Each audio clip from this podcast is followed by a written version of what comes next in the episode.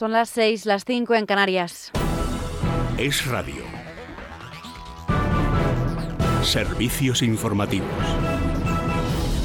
Saludos, ¿qué tal? Buenas tardes. El Partido Popular ha comenzado a presentar ya en todas las instituciones las mociones contra la tramitación de una ley de amnistía a los condenados y procesados por el referéndum ilegal de independencia en Cataluña que se van a debatir en todas las instituciones públicas. Leticia Barquín. En la exposición de motivos del texto genérico que se va a presentar al Senado, los parlamentos autonómicos, los ayuntamientos y las diputaciones, el Partido Popular argumenta que Pedro Sánchez está dispuesto a pagar un precio inasumible para cualquier gobernante decente al ceder ante los independentistas.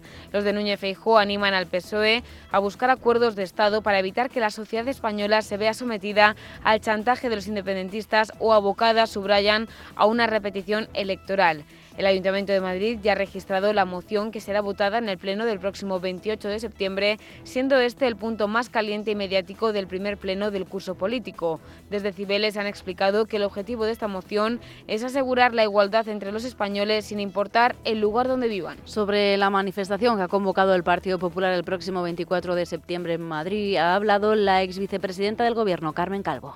Creo que el Partido Popular se desencaja muy rápidamente pierde muy fácilmente el sentido de la responsabilidad y hace algo que a mí me parece que en democracia no toca, que es trasladar sus perturbaciones internas al espacio cívico. Sepan además que Baleares ha adoptado, adaptado la LOMLOE para volver a las notas numéricas. María Trisac. La Consejería de Educación y Universidades de Baleares ha abordado este jueves en la Mesa Sectorial de Educación y Enseñanza Concertada la adaptación de la ley para posibilitar el regreso de las notas numéricas. Las resoluciones pretenden asegurar una información mínima y clara del proceso de evaluación. Así, las familias recibirán la información sobre el progreso académico a partir de dos sesiones de seguimiento y una última evaluación final en la que las calificaciones serán cualitativas en primaria. En secundaria, serán notas cualitativas y cuantitativas y solo serán cuantitativas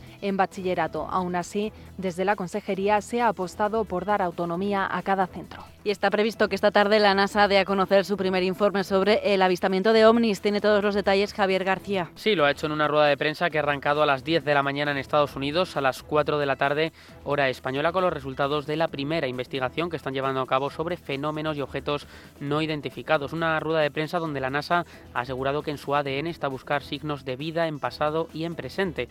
Asegura que el informe independiente no ha encontrado ninguna evidencia de ovnis o de vida extraterrestre y que también dicen, al no haberlo visto, no saben cómo son, pero afirma que van a intentar averiguarlo. Además, la NASA asegura que seguirá analizando y usando máquinas para analizar anomalías en el cielo. Lo que sí que confirman es que existen los fenómenos aéreos, pero que no pueden llegar a explicarlos. Para conseguir profundizar en el tema, la Agencia Espacial nombrará a su primer director para investigar fenómenos aéreos no identificados y pide también colaboración a las agencias. El papel de esta nueva figura va a ser el de centralizar las comunicaciones, los recursos y las capacidades analíticas con el objetivo de establecer una base de datos rigurosa y transparente.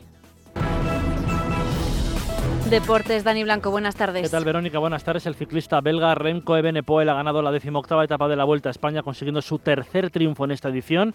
El norteamericano Seth Q se mantiene líder en una etapa con gran trabajo del danés Jonas Vingegaard, segundo en la general, a 17 segundos, tercero de Roglic a 1.08. Mañana llegada a Iscar, el sábado la etapa de los puertos de la Sierra de Madrid y el domingo última etapa en el Paseo del Prado. Además, ya se conocen en fútbol los colegiados de la jornada. Los más destacados, Gil Manzano pitará el Valencia Atlético de Madrid, Sánchez Martínez el Barcelona Betis y el domingo Sotogrado en el Real Madrid Real Sociedad. Hasta aquí la actualidad, volvemos en menos de una hora a las 7, las 6 en Canarias. Más información en libertadigital.com.